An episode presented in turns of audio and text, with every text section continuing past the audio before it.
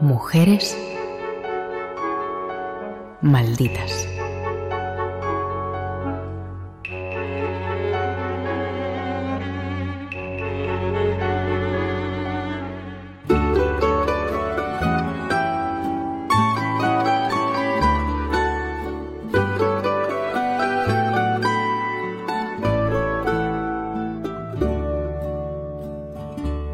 Ida Dalzer nace en Trento en 1880.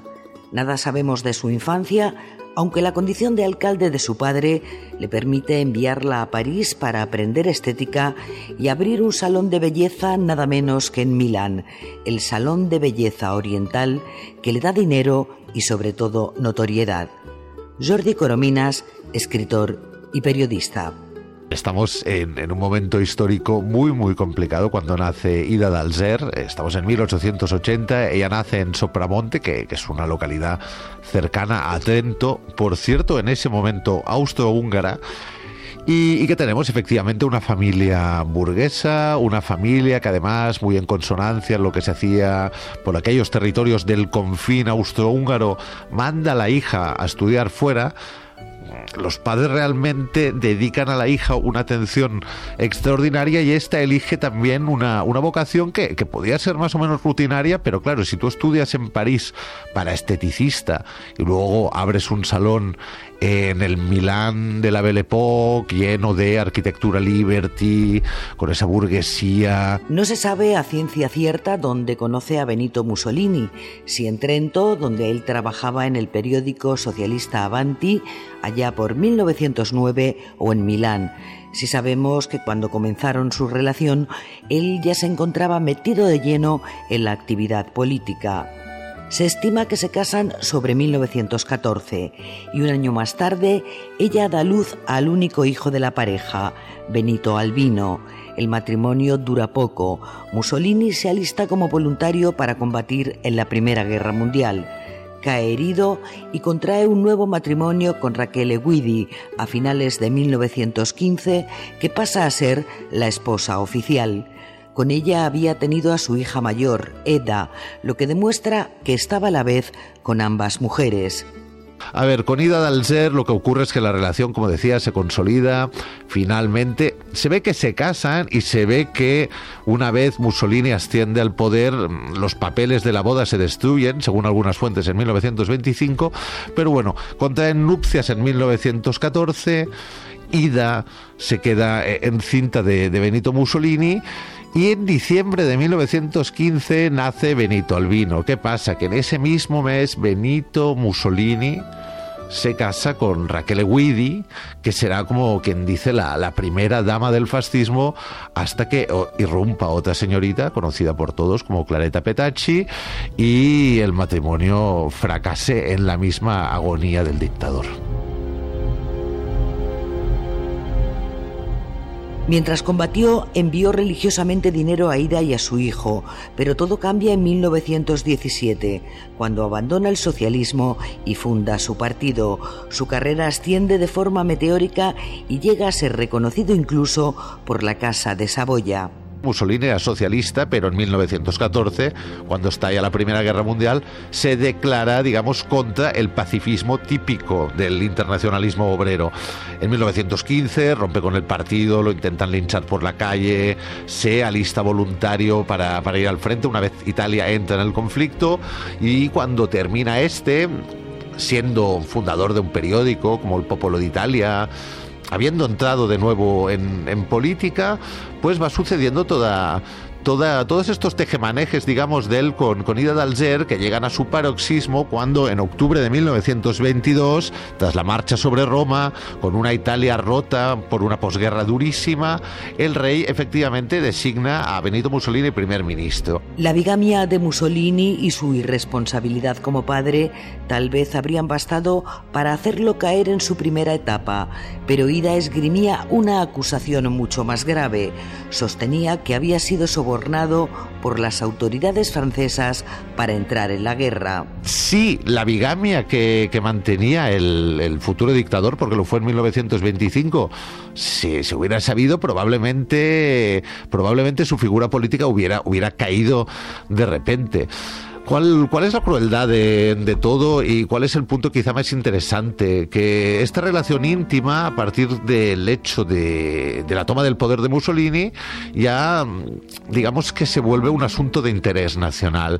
Y aquí, ¿qué hacen los fascistas y qué hace Benito Mussolini, que es el principal interesado? Pues manejar todos los resortes del poder para asimismo manipular y eliminar la información que sea necesaria para sus intereses. Ida y su hijo son sometidos a vigilancia policial y se destruye cualquier documento que acredite su relación, pese a los intentos de ella de hacerse reconocer como la esposa del duce. Su final es el mismo que el de tantas y tantas mujeres incómodas. Acaba internada en un manicomio pues actuó mandándola a, un manicomio que después mm, al final devino una pesadilla en forma de isla, en forma de en forma de sanatorio veneciano, que es yo creo una de las historias más, más increíbles de esta, de esta biografía tan desdichada que estamos contando.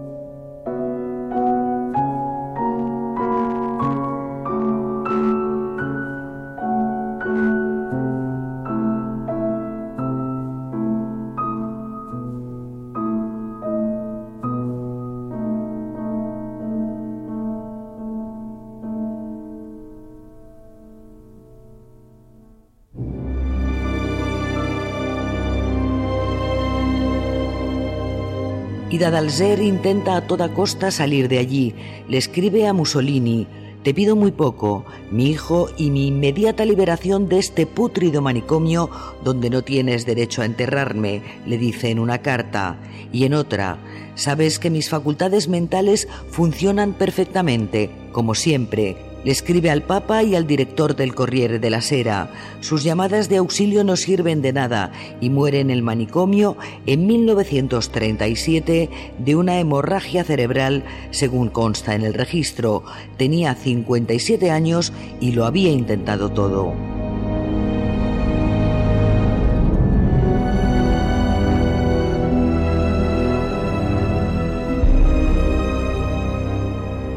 Benito Albino, su hijo, no corre mejor suerte. Desatendido por su padre, fue secuestrado por las autoridades fascistas y adoptado por un ex jefe de policía. Durante diez años insiste en que es hijo de Mussolini, lo que le sirve, igual que le ocurrió a su madre, para acabar en un psiquiátrico primero se empieza, diría yo, a tantear el terreno de, de un modo bastante comprensible dentro de la situación, que es mandándolo a un internado. Luego lo que más me ha interesado a mí, más allá de adopciones, es cómo de obstinado estaba el chico, con toda razón, al, reclamar sus derechos, y cómo al final el fascismo lo que hace es enrolarlo en la marina, mandarlo bien lejos, lo manda a, Shanghai, y finalmente, ¿qué ocurre allí? Esto es muy bestia. Estamos en 1935, quedan dos años para que Ida Dalzer fallezca de una hemorragia cerebral, y lo que le comentan a su hijo, es que su madre es una prostituta y que acaba de morir. Es decir, más allá del maltrato vital, hay otro que, incide en este, que es el, maltrato psicológico continuo que acabó por destruir al hijo de Ida Dalzer y Benito Mussolini.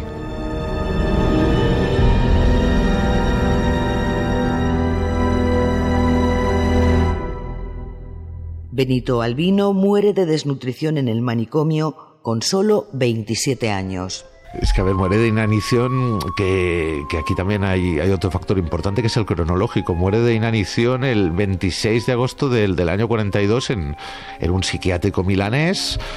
Tiene, exacto, tiene 27 años su muerte queda totalmente, digamos, ninguneada y silenciada por los acontecimientos bélicos que empiezan ya a ser desfavorables al eje.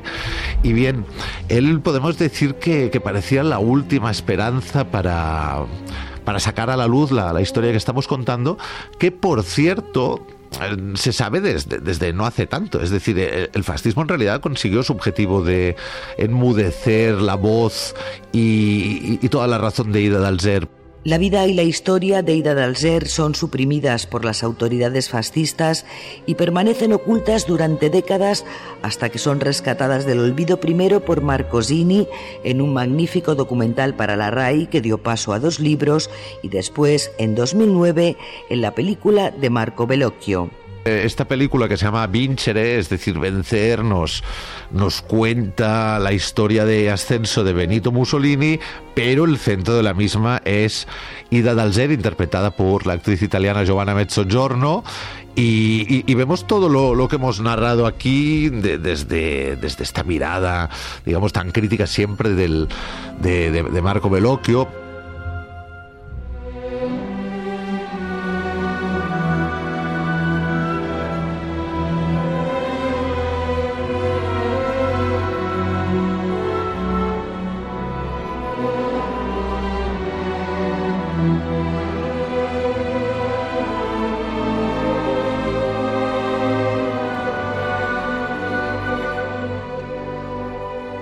La historia de Ida Dalzer, a la que se le arrebató su hijo y que fue encerrada, silenciada y borrada, es sobre todo la de una víctima, tal vez no la única, de un maltratador de manual, Benito Mussolini.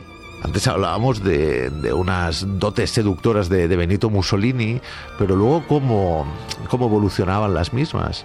Evolucionaban siempre hacia la infidelidad y hacia la traición por bandera. Él se vanagloriaba de, de haberse encamado con más de 500 mujeres, estando casado con dos sabiendo el país que tenía una de estas dos mujeres. Pero ¿dónde voy? Que su proceder sistemáticamente era el de un maltratador de amplio espectro. Entonces, mm, lo que hizo con ella directamente fue, fue seguir sus instintos más puros, que fueron los mismos que condenaron a Italia durante más de 20 años a una pesadilla que esperamos que no vuelva a reproducirse en ningún lugar de este planeta.